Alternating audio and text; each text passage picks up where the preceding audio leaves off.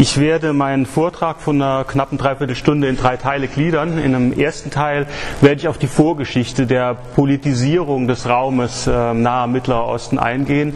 In einem zweiten, umfangreicheren Teil dann eben äh, die Beziehungen des nationalsozialistischen Deutschlands äh, in die arabische Welt ähm, stärker darstellen und in einem kurzen, ähm, abschließenden dritten Teil dann noch auf die Nachwirkungen ähm, nach 1945 eingehen.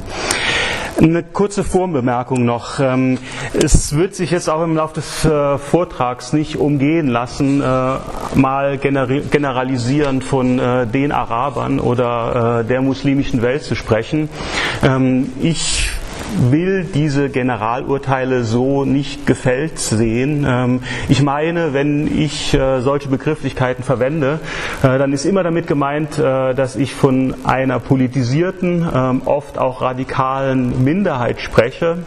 Ähm, die Gesellschaften in Palästina oder in der Großregion waren insgesamt in der Mehrheit, davon gehe ich aus, sicherlich an eher einer friedlichen Einigung dieser ganzen Konflikte interessiert wird. Ähm, die konnten sich aber letztlich, wie die Geschichte des 20. Jahrhunderts gezeigt hat, nicht durchsetzen. Und deswegen muss ich auch äh, jetzt im Rahmen des Vortrags äh, einen Fokus auf diese ähm, radikaleren politischen Minderheiten ähm, legen, die eben auch das Geschehen äh, in Palästina, im Nahen und Mittleren Osten über Jahrzehnte bestimmt haben und das auch noch immer tun. Beginnen möchte ich mit einem Zitat. Ähm, stammt von Adolf Hitler aus dem 25. Oktober 1941. Ähm, er hat das geäußert im Beisein von Heinrich Himmler, dem Reichsführer SS, und von Reinhard Heydrich, dem Chef des Reichssicherheitshauptamtes. Und Hitler äußerte an äh, diesem Tag 1941 Folgendes, ich darf zitieren, es ist gut, wenn uns der Schrecken vorangeht, dass wir das Judentum ausrotten. Der Versuch, einen Judenstaat zu gründen, wird ein Fehlschlag sein. Soweit Hitler. Und direkt anschließend ein anderes Zitat. Darin heißt es, die Juden kann man mit krankheitstragenden Insekten vergleichen. Wenn diese weit weg sind, könnte man vermeinen, es handele sich um friedliche Tiere. Wird man jedoch von ihnen gestochen und von der Krankheit befallen, können nur noch radikale Mittel helfen. Nun, was ähm, auch wie ein äh, hochideologisiertes, äh, eine, eine, Äußerung eines äh, hochideologisierten Nationalsozialisten klingt, ähm, stammt vielmehr aus dem Munde des äh, Amin el-Husseini, ähm, des ja schon erwähnten berüchtigten Mufti von Jerusalem, und zwar aus dem Frühjahr 1943. Und äh, um diese Verbindung Nationalsozialismus und ähm, radikalisierte äh, nationalistische Einstellungen aus der Region wird eben auch der Vortrag gehen. Wir gehen aber jetzt erstmal zurück äh, in das frühe 20. Jahrhundert. Ähm, was war diese Region zu dieser Zeit? Nun eine reichlich abgelegene Provinz des Osmanischen Reiches. Palästina hatte eine Einwohnerschaft von circa 400.000 und etwa 10 Prozent davon waren die jüdische Minderheit, ähm, hauptsächlich aus dieser Zeit noch der alte Jeschuf, der also schon seit Jahrhunderten dort in der Region lebte. Das hier ist ein interessantes Foto von 1909. Äh, es zeigt einen Strandabschnitt nördlich von Jaffa und äh, dort findet zu der Zeit gerade eine Landaktion statt und äh, die, äh, die dort Interesse hatten und äh, wahrscheinlich auch ein Stück äh, des Landstrichs da ähm, ersteigerten, die sind die Gründungsvater, Gründungsväter ähm, des äh, späteren Zentrums Israels und der jüdischen Welt im Nahen Osten, nämlich die Gründungsväter von Tel Aviv. Dort genau auf diesem Foto äh, wird dann später Tel Aviv ähm, entstehen, genau zu dieser Zeit 1909. Das äh, Foto markiert aber auch äh, den eigentlichen Umschwung in der Geschichte der Region. Ähm, durch die sogenannten Alichot, der Plural für Aliyah, äh, hebräisch für Wiederaufstieg, Einwanderungswellen, ähm, die frühen vor allem aus Europa, ähm, ausgehend von antisemitischer Verfolgung, beispielsweise die erste Aliyah ähm, ab, 1900, ab 1881 nach der Ermordung Zar Alexanders II., dann weitere durch äh, Pogrome in Russland oder Pogrome auch in Polen Und äh, diese Alechot, befördert durch die neu entstandene Idee des Zionismus, lösten eben auch äh, eine neue Situation in Palästina aus. Einwanderungswellen brachten gut ausgebildete, ähm, teilweise auch schon im ähm, im Wirtschaftswesen bewanderte Einwanderung in die Region. Und man muss es einfach sagen, im frühen 20. Jahrhundert äh, prosperierte die Region Palästina allein durch diese Entwicklung. Es gab die angesprochenen Landverkäufe, äh, es gab eine sich intensivierende Landwirtschaft, ähm, verstärkten Handel, ähm, erste Produktionsstätten und äh, sowohl die arabische Mehrheitsbevölkerung als auch die jüdische Minderheit ähm, hatten an dieser Prosperität teil. Die 1920 gegründete Gewerkschaftsbewegung Histadrut beispielsweise, die jüdische Gewerkschaftsbewegung, die war in den Anfangsjahren wie selbstverständlich auch für arabische, muslimisch-arabische Arbeiter offen. Und das entwickelte sich erst in eine andere Richtung mit der zunehmenden Radikalisierung des Konflikts. Wir haben dann so als weitere Marksteine den Ersten Weltkrieg äh, mit vor allem Versprechungen der Briten äh, nach verschiedenen Seiten. Und aufgrund dieser, Besprechung, äh, dieser Versprechungen ähm, hat es Teile der muslimischen Bevölkerung in der Region gegeben, die an eine nationale Unabhängigkeit glaubten und äh, versuchten, äh, diese Gedanken von Nation Building auch, äh, die vorher nicht existiert hatten, diese Gedanken von Nation Building auch äh, zusehends zu entwickeln. Und das hatte dann auch erste Gewaltwellen zur Folge. 1919 ein Ausbruch äh, gegen die jüdische Minderheit, ein Ausbruch von Gewalt.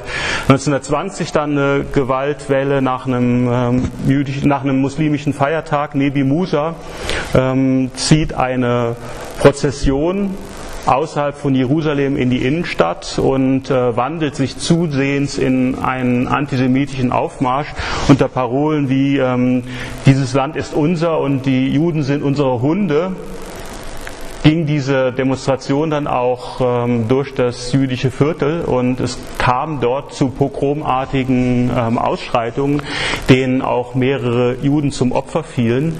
Und äh, das ist so die erste Gewalteskalation äh, in einem großen Umfang, wo auch, äh, auch in einem größeren Umfang dann jüdische Opfer zu verzeichnen waren.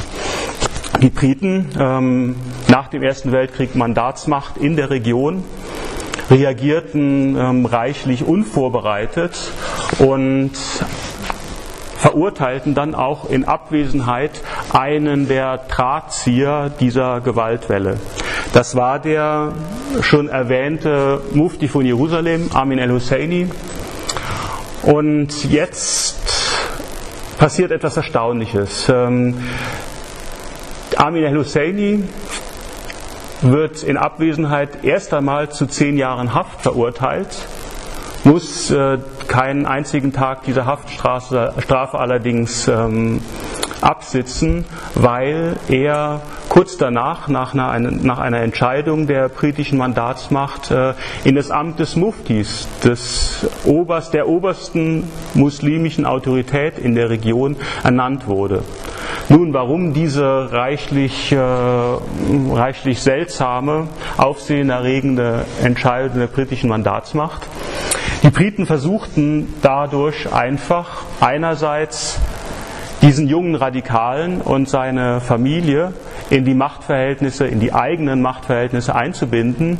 Und sie versuchten auch einen Ausgleich der ähm, wichtigsten Familien ähm, in der Region. Es gab auf der einen Seite die äh, Nashashibis, eine eher den Briten ähm, und auch der jüdischen Minderheit ähm, freundlich gesonnene Großfamilie und auf der anderen Seite eben die Husseinis, die sich davon absetzten und äh, einen eher radikalen Weg einschlugen.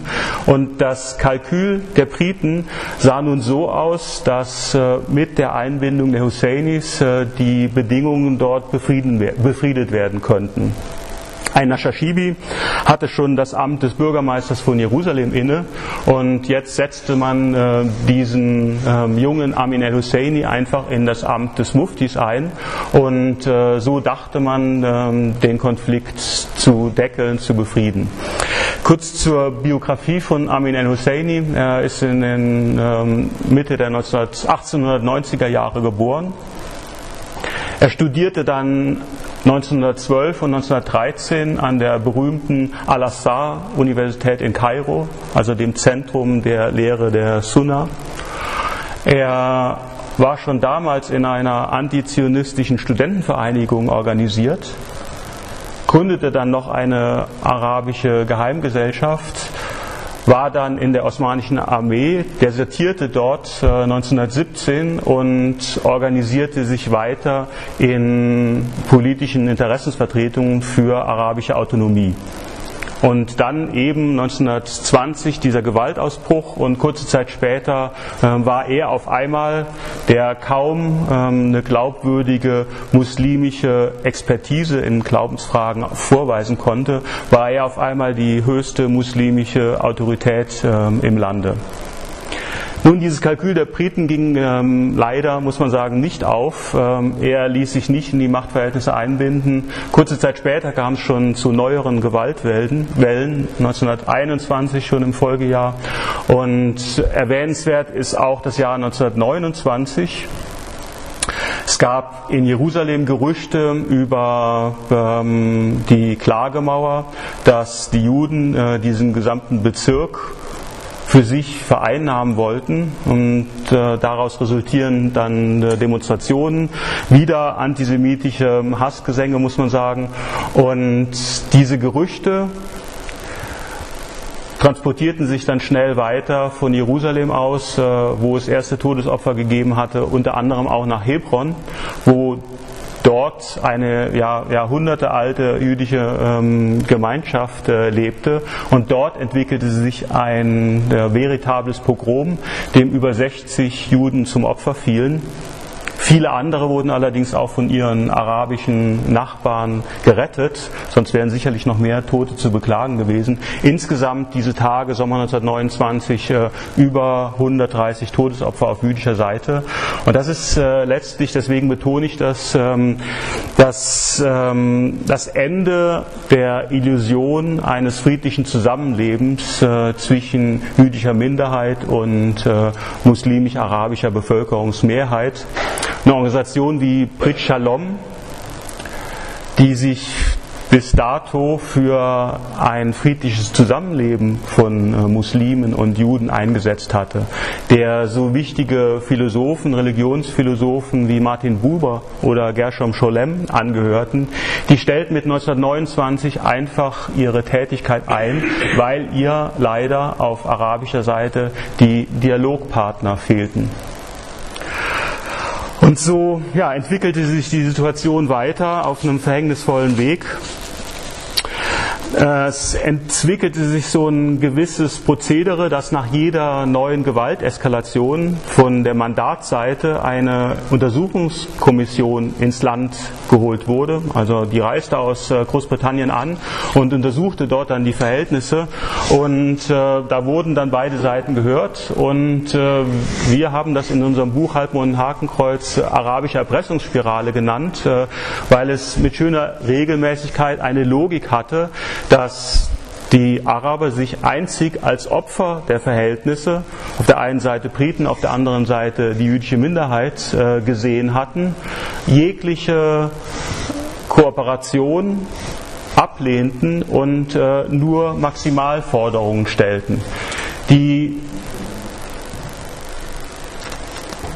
legten sich auf diese Verhandlungsführung und Haltung fest, ähm, dass man doch äh, doppeltes Opfer von britischem Empire und von äh, internationalem Judentum sei. Und äh, das bestimmte im Grunde genommen für die folgenden Jahrzehnte ähm, diesen Konflikt. Die Briten ähm, als Ergebnis ihrer Untersuchungskommission problematisierten dann auch regelmäßig die Alichot, also die jüdischen Einwanderungswellen. Und so wurden in schöner Regelmäßigkeit eben auch die eigentlich angegriffenen ähm, Opfer, die jüdische Seite, zu eigentlichen Urhebern erklärt. Und äh, das ist sicherlich eine, eine, verhängnisvolle Wendung in diesem äh, Gesamtbegriff. Zu dieser Zeit, äh, wir sprechen jetzt um die Anfang der 1930er Jahre, ähm, war es auch, dass äh, ein muslimischer Geistlicher in der Region äh, erstmals überhaupt zum Dschihad aufrief. Er erklärte den Konflikt mit den Juden zu einer religiösen Pflicht, die in der Bekämpfung der jüdischen Minderheit äh, für jeden Gläubigen gelöst werden müsste. Und in Predigten äh, wiederholte er das auch in schöner Regelmäßigkeit. Er ging dann schließlich Anfang der 1930er Jahre mit Gleichgesinnten äh, in die Berge. Auf dem Weg erschossen die einen jüdischen Hilfspolizisten, wurden dann schnell von der britischen Patrouille gestellt und in dem anschließenden Kampf wurde dieser Geist Geistliche dann erschossen. Seine Beerdigung in Haifa wurde dann nochmal zu einem Triumphzug für die sich radikalisierende ähm, politische Sache der nationalistischen ähm, Muslime. Und äh, sein Grab wurde geradezu Wallfahrtsort. Sein Name Isaldin al-Qassam ist noch immer in dem Konflikt verewigt, weil sie wissen, dass äh, die, der militante, der bewaffnete Flügel der ähm, politischen Partei Hamas äh, ist eben der, äh, sind eben die Isaldin al-Qassam-Brigaden und auch diese selbst gebastelten Raketen sind äh, ja ähm, nach diesem geistlichen Isaldin al-Qassam ähm, benannt. Sie heißen eben Qassam-Raketen ähm, und äh, das ist ein Symbol dafür, äh, wie wichtig auch die, historische, die Historie dieses Konflikts ähm, noch in der Gegenwart ist. Mit Mitte der 1930er Jahre äh, haben wir dann eine weitere Eskalation der Verhältnisse. 1936 im Frühjahr äh, bricht nach neuen äh, Morden an einzelnen Juden in der Gegend von Tel Aviv der sogenannte arabische Aufstand aus nachdem sich die jüdischen äh, Selbstverteidigungsorganisationen äh, wie die Haganah ähm, entsprechend äh, gewehrt hatten und ihrerseits ähm, arabische Zivilisten getötet hatten, eskaliert die Situation. Von arabischer Seite wird ein Generalstreik verkündet und das sogenannte oberste arabische Komitee als Zusammenschluss von den sechs wichtigsten arabischen Parteien gegründet. Und äh, dieses oberste arabische Komitee ähm, machte dann seinen Vorsitz, ähm, übertrug den Vorsitz dann äh, dem äh, Mufti Amin el-Husseini und das Ganze entwickelte sich zu einem wirklichen bewaffneten Aufstand der arabischen Bevölkerungsmehrheit gegen die britische Mandatsmacht und gegen die jüdische Minderheit. Wir haben hier beispielsweise ein Foto aus Tel Aviv. Äh, da wird ein, äh, ein jüdischer Zivilist, der auf der Straße von einem äh, arabischen Radikalen erschossen wurde, in einen Ambulanzwagen geladen. Wir haben hier ein anderes Foto über die äh, Reisebedingungen in Palästina dieser Jahre des arabischen Aufstands 1936 bis 1939. Ein gepanzerter Bus, äh, nur solche gepanzerten Fahrzeuge äh, waren, versprachen dann einigermaßen Sicherheit für die Passagiere und so wurden halt dann die verschiedenen Orte in Palästina von der jüdischen Minderheit ähm, erreicht. Wir sehen gerade an der Tür vorne am Einstieg der Herr mit äh, weißem Hut äh, ist eben Martin Buber, der sich da auf die Reise macht. Und äh, das sind die Verhältnisse gewesen zu dieser Zeit. Wichtig an dem arabischen Aufstand, der viel sagt über die Bedingungen des Konflikts bis heute, ähm, sind äh, zweierlei. Folgend diesen Predigten ähm, von Isaldin al-Qassam, äh, der, der versuchte schon das Gleiche, wurde der Kampf gegen die Juden und die Briten zu einer Pflicht der muslimischen Gläubigen erklärt. Das ist das eine. Das andere ist, dass mit dem arabischen Aufstand der Konflikt äh, geradezu internationalisiert wurde.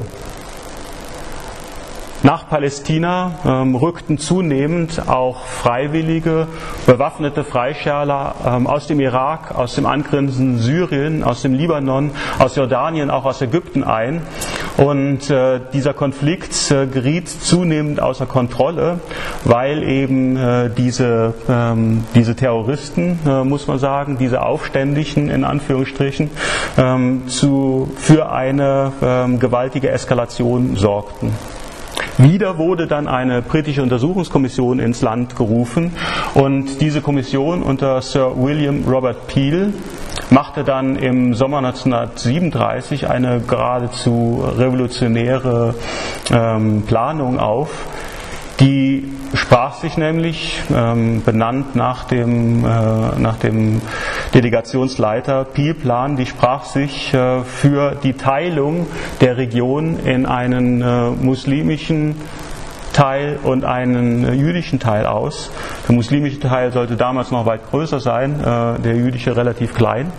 Und äh, Quintessenz dieses Vorschlags war, dass die Gegensätze der beiden Parteiungen ähm, unüberbrückbar erschienen und deswegen eine Lösung kaum mehr möglich. Auf jüdischer Seite erklärte man sich stirnrunzelnd, zögernd bereit, diesen Pi-Plan anzunehmen. Auf arabischer Seite, ähm, gerade von Seiten des Muftis, allerdings äh, vehemente Ablehnung. Und sofort nach der Verkündung des Pi-Plans ähm, geriet dieser arabische Aufstand äh, erneut außer Kontrolle, ähm, erneut äh, eine Gewaltwelle, die das Land durchzog und nach der Ermordung des britischen äh, District Commissioners von Galiläa musste dann allerdings äh, der Mufti äh, aus der Region fliehen und das oberste arabische Komitee wurde von den Briten inhaftiert. Das heißt, äh, mit einem Mal war die eigentliche politische Führung ähm, außer Landes äh, oder sogar interniert und äh, wurde dann von Stellvertretern ähm, weiter organisiert. Ähm, aber diese Entwicklung, die Radikalisierung des arabischen Aufstands äh, hat erstmal diese Bedingungen. Die Gewaltwelle ähm, schwelt allerdings weiter und insgesamt äh, gab es in dieser Zeit Hunderte von Todesopfern. Allerdings, und das ist wichtig zu sagen, ähm, die allermeisten auf arabischer Seite. Äh, es war nämlich so, dass äh, die radikalen Fraktionen, ähm, die dort für Unabhängigkeit kämpften, äh, vor allem ihre Gewalt nach innen richteten, gegen die eigenen Leute. So wurden gesprächsbereite, äh, gesprächsbereite Fraktionen, ähm, Einzelpersonen terrorisiert, oft genug ermordet. Und das ist ja ein Spezifikum, ähm, dass eine Radikalisierung ähm, sich eben oft auch gegen die eigenen ähm, äh, Gruppierungen richtet. Und das ist im arabischen Aufstand auch so der Fall gewesen.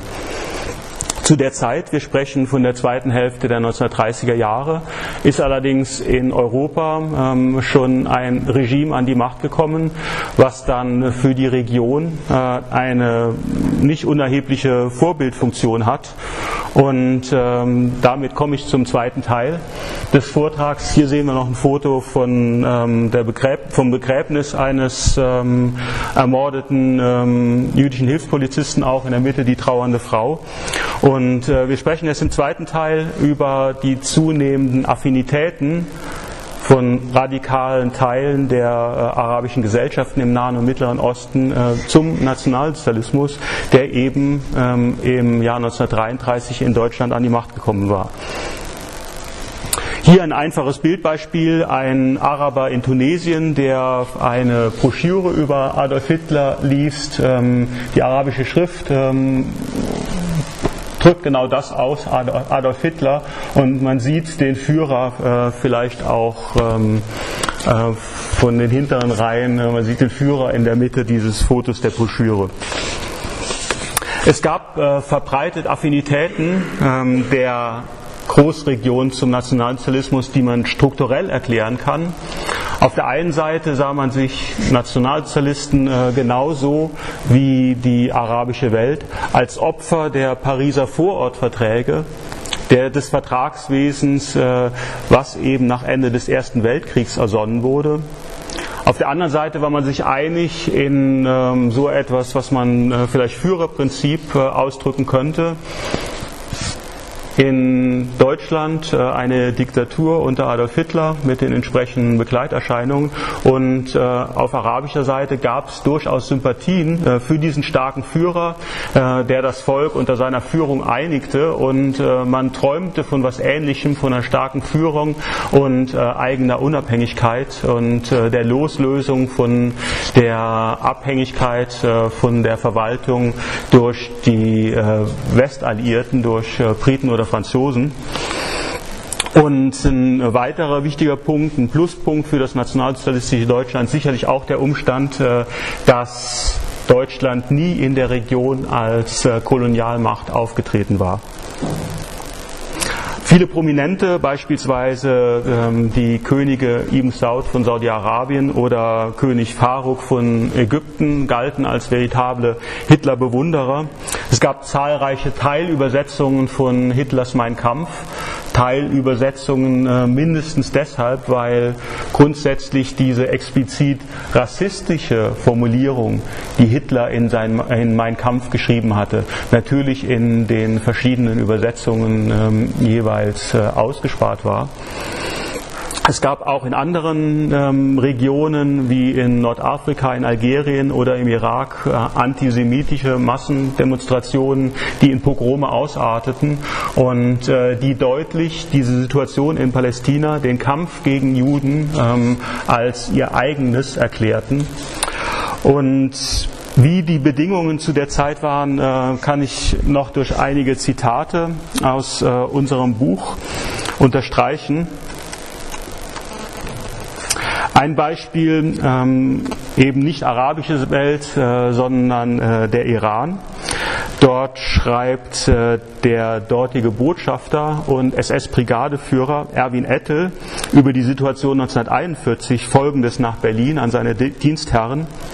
Zitat, seit Monaten ist die Gesandtschaft von den, verschiedensten Seiten, von den verschiedensten Seiten darauf hingewiesen worden, dass im ganzen Lande Geistliche auftreten, die zu den Gläubigen von alten, geheimnisvollen Weissagungen und Träumen sprechen, die dahin gedeutet werden, dass in der Gestalt Adolf Hitlers der zwölfte Imam von Gott auf die Welt gesandt worden ist. So ist völlig ohne Zutun der Gesandtschaft eine mehr und mehr um sich greifende Propaganda entstanden, die in dem Führer und damit in Deutschland den Retter aus aller Not erblickt. Ein Teheraner Bildverleger hat in seinem Verlage Bilder des Führers wie auch Alis des ersten Imams hergestellt. Monatelang hingen diese großen Bilder rechts und links an der Tür zu seinem Geschäft. Jeder Eingeweihte verstand diese Nebeneinanderstellung. Es bedeutet, Ali ist der erste, Adolf Hitler der letzte Imam. Adolf Hitler der letzte Imam. Ein anderes Beispiel über die Bewunderung ähm, für die Person Hitlers. Ähm, da schreibt ein Stammesführer aus äh, Palästina folgendes, äh, nach Berlin auch an die, ähm, an die Reichskanzlei. Zitat, Gott erhalte sie, täglich bringe ich meine Gebete für sie zu Gott. Die Nachricht über die Vaterlandsliebe ihrer Hoheit verbreitet die besten Gerüche in der ganzen Welt. Zu jeder Zeit bin ich bereit, Ihrer Regierung zu dienen mit 100 reitenden Soldaten. Ich warte auf den Wink Ihrer Hoheit. Mögen Sie immer bleiben, mein Herr. Oder ein äh, letztes Beispiel über die Bedingungen ähm, noch während des arabischen Aufstandes Mitte der 1930er Jahre. Ähm, da schrieb der damalige Generalkonsul Dr. Döhle ähm, über die Bedingungen in Jerusalem ans Auswärtige Amt nach Berlin. Gerade die Unruhezeiten boten mir öfters die Gelegenheit festzustellen, wie weit diese Sympathie verbreitet ist. Wenn man sich bei einer bedrohlichen Haltung einer arabischen Volksmenge als Deutscher zu, zu, erkennen gab, war dies im Allgemeinen schon ein Freibrief für ungehindertes Passieren. Wenn man sich aber durch den deutschen Gruß Heil Hitler auswies, schlug die Haltung der Araber meist in Begeisterung um und der Deutsche kam zu Ovationen, bei denen die Araber den deutschen Gruß stürmisch erwiderten. Die Begeisterung für unseren Führer und das neue Deutschland ist wohl deshalb so weit verbreitet, weil die palästinensischen Araber in ihrem Kampf um ihre Existenz einen arabischen Führer ersehnen und weil sie sich im Kampf gegen die Juden in einer Front mit den Deutschen fühlen. Soweit der deutsche Generalkonsul. Der Mufti von Jerusalem ähm, hatte schon äh, vor seiner Flucht ähm, im frühen 1933 ähm, dem Konsul seine Aufwartung gemacht, hatte sich begeistert über den an die Macht gekommenen Nationalsozialismus in Berlin ähm, geäußert und gegenüber dem Generalkonsul auch seine Hoffnung Ausdruck äh, verliehen, dass äh, diese, mh, diese Ideologie und diese Machtverhältnisse auch auf andere Länder übertragen werden könnten. Diese ganzen Avancen äh, wurden allerdings vom nationalsozialistischen Deutschland äh, erst einmal in den äh, frühen Jahren der nationalsozialistischen Diktatur eher distanziert, honoriert, es gab zwei wichtige Prinzipien deutscher Politik, die einer, äh, einem Bündnis mit den Arabern in der Region erst einmal ähm, entgegensprachen. Das eine war der noch von Hitler erhoffte Ausgleich mit dem britischen Empire. Und da sollte natürlich nicht ähm, das strategische Interesse Großbritanniens äh, in der Großregion nahe Mittlerer Osten tangiert werden. Äh, etwas, was die Briten sicherlich verstimmt hätte. Und das Zweite war natürlich die Vertreibung der deutschen Juden aus dem Reich. Und die ging immerhin auch zu einem gewissen Teil nach Palästina. In den Akten des Auswärtigen Amtes kann man dann allerdings in der zweiten Hälfte der 1930er Jahre wichtige Paradigmenwechsel erkennen. Grund dafür war in allererster Linie auch der Protest von palästinensischer und arabischer Seite gegen die Vertreibung der deutschen Juden nach Palästina. Und so entschied man sich dann in einem wirklichen Paradigmenwechsel deutscher Außenpolitik Ende der 1930er Jahre in der Schlussphase noch des arabischen Aufstandes äh, die Palästinenser verstärkt mit Waffenlieferungen und äh, mit äh, Finanzmitteln zu unterstützen. Und kurze Zeit später ähm, kann man dann auch schon äh, den ersten, die erste militärische Intervention feststellen. Kurz zum Hintergrund. Ähm, das faschistische Italien unter Mussolini war 1940 in den Zweiten Weltkrieg eingetreten, versuchte dann mit eigenen Operationen den Machteinfluss zu vergrößern eine Offensive ging vom italienisch besetzten Libyen aus Richtung Ägypten, damals von den Briten gehalten. Und diese Offensive entwickelte sich schnell zu einem Desaster und Hitler musste sich im Herbst 1940 entschließen, den italienischen Bündnispartner zu unterstützen, um ein militärisches Fiasko zu verhindern. Und so kam es dann zum sogenannten Unternehmen Sonnenblume im Februar 1941 zur Landung von etwa 25.000 deutschen Soldaten unter Führung von Generalleutnant Erwin Rommel. Wir sehen ihn hier im Zentrum äh, bei der Begrüßung durch italienische Offiziere in Tripolis. Und äh, mit der Landung dieser deutschen Truppen des deutschen Afrikakorps in Libyen äh, haben wir eine direkte militärische Intervention in der Großregion. Das ist von Anfang an durch äh, massiv Propaganda auch unterstützt worden. Es gab Millionen von Handzetteln, von äh, Flugblättern, von Broschüren, die per Flugzeug auch über die Konfliktregionen und äh, weiter darüber hinaus, selbst über der ägyptischen Hauptstadt, über Alexandria, selbst in Palästina abgeworfen wurden. Wir haben einen wichtigen Propagandasender in Zesen bei Berlin, der auf Mittelwelle täglich arabischsprachige Programme in die Region sendete, die auch verbreitet dort gehört wurden. Und äh, nicht von ungefähr war gerade dieses arabische Programm von Radio Berlin, so hieß der Sender, Propagandasender, äh, das arabische äh, Programm das personell stärkste das zeigt so ein bisschen den ähm, sich entwickelnden ähm, strategischen Input des Nationalsozialismus in der Region. Wir haben dann auf militärischer Seite ein äh, wechselndes Schlachtenglück 1941 anfangs ähm, schon ähm, etliche militärische Erfolge, dann allerdings Ende 1941 ähm, ein erzwungener Rückzug durch die Briten und im Grunde genommen befindet sich Rommel mit den äh, deutschen und italienischen Truppen ähm, gegen Jahresende 1941 in der Ausgangssituation der großen Sirte in, in Libyen.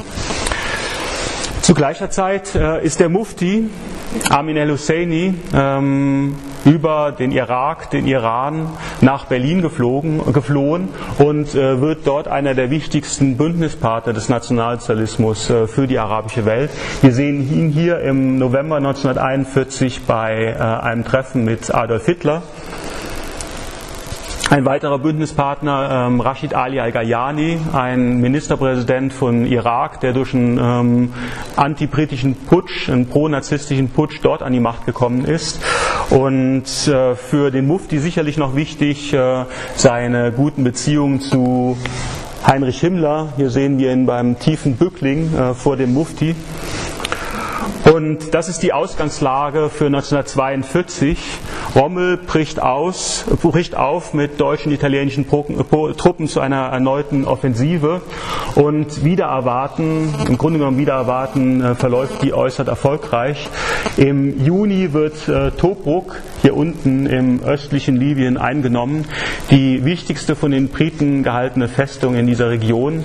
Für Winston Churchill, äh, der für sein Buch über den Zweiten Weltkrieg ja immerhin mit dem Literaturnobelpreis ausgezeichnet wurde, der schlimmste Moment Moment im ganzen Kriege, im ganzen Zweiten Weltkrieg, weil die Briten äh, durch den Fall Tobruks ähm, befürchten mussten, dass äh, die gesamte strategische Position ähm, in Ägypten, im angrenzenden äh, Palästina und Syrien nun verloren gehen würde. Und ähm, das drohte tatsächlich in den folgenden Tagen.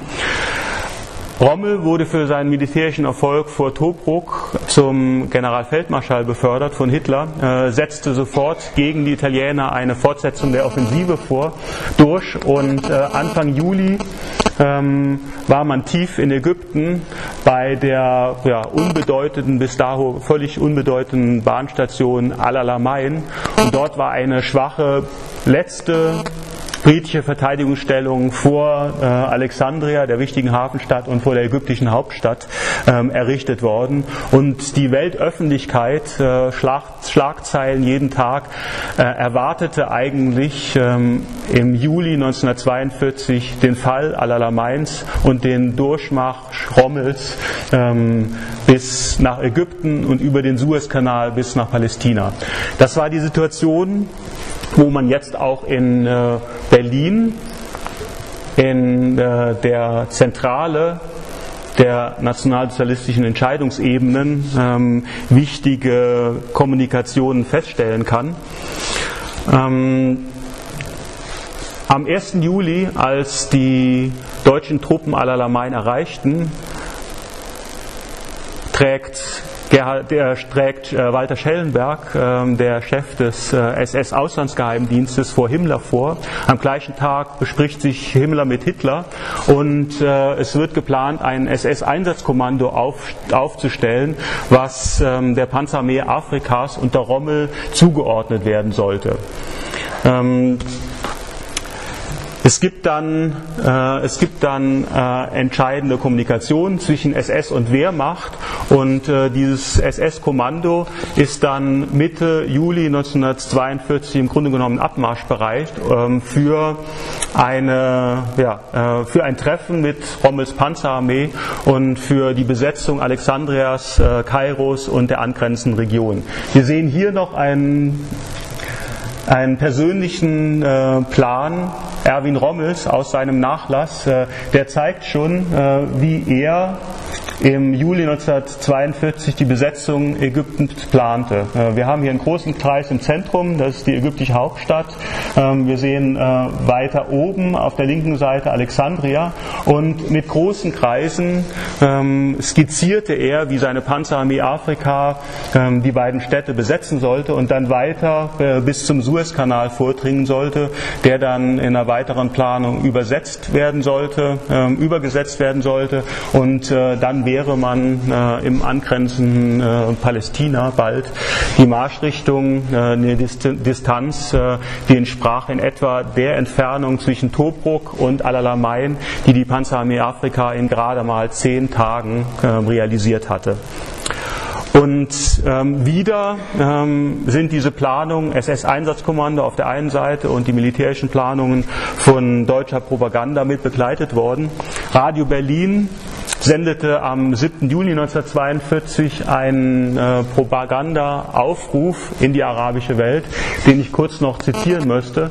Dort ähm, ruft der arabischsprachige Sprecher äh, Folgendes äh, über den Sender. Ähm, Zitat, ihr müsst die Juden töten, bevor sie Gelegenheit haben, sich gegen euch zu richten. Tötet die Juden, die Besitz von, die Besitz von eurem Wohlstand ergriffen haben und sich gegen eure Sicherheit verschwören. Ihr Araber Syriens, des Irak und Palästinas, auf was wartet ihr noch? Die Juden planen, eure Frauen zu vergewaltigen, eure Kinder zu massakrieren und euch zu zerstören.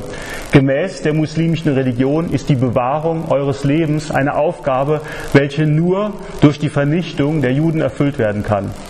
Das ist eure beste Gelegenheit, um diese schmutzige Rasse zu beseitigen, welche sich widerrechtlich eurer Anrechte bemächtigt hat und Unglück und Zerstörung in eure Länder gebracht hat. Tötet die Juden, brennt ihren Besitz nieder, zerstört ihre Läden, löscht diese niederträchtigen Unterstützer des britischen Imperialismus aus.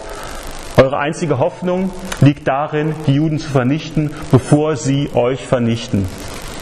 Ich denke, ein Mordaufruf äh, kann kaum ähm, weniger deutlich ausgedrückt werden. Und äh, das ist das propagandistische ähm, Begleitfeuer für das SS-Einsatzkommando, was zu dieser Zeit bereit war, um äh, die Panzerarmee Afrika zu begleiten bei ihrem weiteren Marsch Richtung Palästina. Kommandeur dieses SS-Kommandos war ein äh, nicht ganz unbekannter NS-Täter, SS-Obersturmbannführer Walter Rauf, äh, bis dato äh, Insidern bekannt für seine Verantwortung für die Konstruktion und den Einsatz der sogenannten Gaswagen, mobile Gaskammern, die auf Lastwagen gebaut äh, durch die Einleitung von eben den kohlenmonoxidhaltigen Fahrzeugabgasen ähm, Juden, in allererster Linie Juden, äh, innerhalb von Minuten töteten.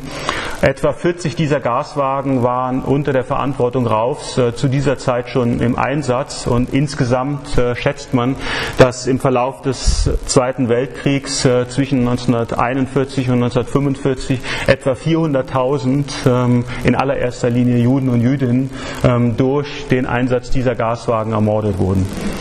Nun, dieser Spezialist äh, für die Vernichtungspolitik äh, war dann eben äh, Kommandeur dieses Kommandos für den Nahen Osten. Und ähm, das entsprechende Dokument für den Einsatz dieser Truppe lag im Juli 1942 vor. Da darf ich Ihnen noch die entscheidende Passage kurz zitieren. Es heißt da in einem Dokument des Wehrmachtsführungsstabes, äh, Oberkommando der Wehrmacht, äh, an die Panzerarmee Afrika folgendes. Mit Zustimmung des Reichsführers SS und Chefs der deutschen Polizei wird der Einsatz des SS-Kommandos bei der Panzerarmee Afrika folgendermaßen geregelt. Erstens, das SS-Einsatzkommando erhält seine fachlichen Weisungen vom Chef der Sicherheitspolizei und des SD und führt seine Aufgaben in eigener Verantwortlichkeit durch. Und jetzt kommt der entscheidende Satz. Es ist berechtigt, im Rahmen seines Auftrages in eigener Verantwortung gegenüber der Zivilbevölkerung Exekutivmaßnahmen zu treffen. Nun, das klingt erstmal unverdächtig. Ähm, es ist aber nicht unerheblich zu wissen, dass diese Passage wortgleich ähm, aus einem Dokument aus dem Vorjahr abgeschrieben wurde. Und dieses Dokument regelte den Einsatz der vier SS-Einsatzgruppen für die Sowjetunion. Und aufgrund dieses unverdächtigen Satzes äh, gewährte die Wehrmacht der SS quasi absolute Entscheidungsbefugnis ähm, über die äh, Massenmorde, die auch in der Sowjetunion äh, mit Angriffsbeginn äh, gegen die Zivilbevölkerung und vor allem gegen die sowjetischen Juden anliefen. Auf Grundlage dieses unverdächtigen Satzes starben zwischen Juni 1941 und Ende des Jahres etwa eine halbe Million sowjetischer Juden und wohl nicht von ungefähr wurde dieser Satz dann in das Dokument für den Einsatz dieser SS-Truppe für den Nahen Osten einfach ähm, reinkopiert. Wir wissen alle, dass es zu diesem Einsatz des Kommandos nicht kam. Ähm, dank der militärischen Entwicklung an der Front vor Allermain konnte sich Rommel nicht durchsetzen. Montgomery, sein Gegenspieler ab äh, Sommer 1942, erwies sich mit der britischen 8. Armee als äh, durchschlagsfähiger, zuerst resistenter, dann durchschlagsfähiger. Ähm, Im Herbst 1942 musste sich Rommel sogar aus äh, Ägypten zurückziehen und begann einen langen Rückmarsch, der ihn bis nach Tunesien führte. Und äh, dort wird dann ähm, im Herbst 1942 auch dieses Kommando und darauf äh, dann wirklich verwendet. Es wird, und da kann man sehen, was das wohl für Ägypten und Palästina bedeutet hat, ähm, es wird zu den in Europa hinlänglich bekannten Maßnahmen der Judenpolitik herangeführt. Es müssen Judenräte in Tunesien gegründet werden. Ähm, die Gemeinden werden umfassend ausgeplündert. Es kommt zu umfangreichen Zwangsarbeitsmaßnahmen und es sind sogar Ansätze von äh, Versuchen erkennbar, dass die tunesischen Juden durch Deportation per Schiff nach Italien und dann wohl weiter in die Vernichtung ähm, nach, ähm, nach Polen ähm, geschleust werden sollten. Ein Verfahren, was allerdings durch, den mangelnden, äh, ähm, durch die mangelnden Kapazitäten an Schiffen äh, in dieser reichlich chaotischen Phase in Tunesien nicht mehr äh, realisiert werden konnte. Diese, dieses tunesische Kapitel ähm, nationalsozialistischer äh, Präsenz äh, endet dann im Frühjahr 1943 noch weit darüber hinaus äh, gibt es weitere Interessen, ähm, muslimische Araber der Region in nationalsozialistische strategische Planungen einzubinden. Der Mufti fordert noch 1933 und 1943 äh, und 1944 immer wieder die Bombardierung beispielsweise Tel Avivs, ein ähm, ein Unterfangen, was die Luftwaffe wegen begrenzter Reichweite längst nicht mehr ähm, realisieren kann. Es gibt noch das Beispiel der muslimischen Waffen-SS-Division, Hancha beispielsweise oder Skanderbeg, die auf dem Balkan eine Vielzahl von Kriegsverbrechen realisiert haben. Aber letztlich äh, muss man sagen, dass äh, mit der Vertreibung von Rommels Panzerarmee und äh, dieses SS-Kommandos und darauf aus dem arabischen Raum diese Planungen für einen Export des Holocaust in die Großregion äh, beendet waren. Und äh, so entwickelt sich dann auch die Zeitenwende mit, dem, mit der bedingungslosen Kapitulation des Nationalsozialismus im Mai 1945. Allerdings eine Zeitenwende, die im Grunde genommen so nur für Europa gilt. Im arabischen Raum müssen wir leider eine Vielzahl von Kontinuitäten wahrnehmen, die da auch äh, weiter von Bedeutung sind. Der Mufti, eigentlich ähm, geplant, ihn in Nürnberg anzuklagen als einen Kriegsverbrecher, äh, wird durch Bedenken der Briten und Franzosen äh, nur unter Hausarrest gestellt. Er kann fliehen. Ähm, flieht nach Ägypten, äh, wird dort von der Arabischen Liga gleich wieder in sein altes Amt äh, des äh, Führers im obersten palästinensischen Komitee eingesetzt. Er führt noch 1951 äh, trotz seiner Belastungen durch die Kumpanei mit den Nationalsozialisten eine muslimische Weltkonferenz. Ein Besuch in Jerusalem beispielsweise im Frühjahr 1967, kurz vor dem Sechstagekrieg, wird noch zum Triumphzug für seine seine Person. Und selbst bei seiner Beerdigung 1974 äh, folgen seinem äh, Sarg, ähm, seinem Leichnam Zehntausende in Beirut und äh, dieses Begräbnis äh, wird noch einmal zu einem wirklich antijüdischen Hassgesang äh, mit der Beerdigung äh, El-Husseinis.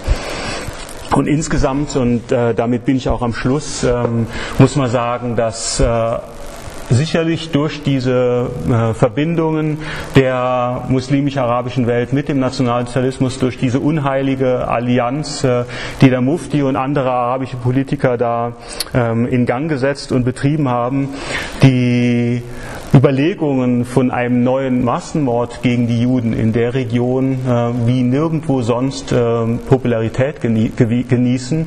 Und wir müssen auch denken an die Vertreibungen von Hunderttausenden von ähm, Juden aus arabischen Ländern in den späteren 1940er und frühen 1950er Jahren. Und es ist eben nicht so, dass ähm, dieser Antisemitismus nur wegen der Existenz Israels existiert, sondern ich habe ihn versucht äh, darzustellen, dass der eine weit längere Geschichte hat und dass da ein Input auch aus Europa mit äh, verschiedenen Einflüssen stattgefunden hat, die heute kaum mehr wahrgenommen wird. Und damit vielen Dank für Ihre Aufmerksamkeit.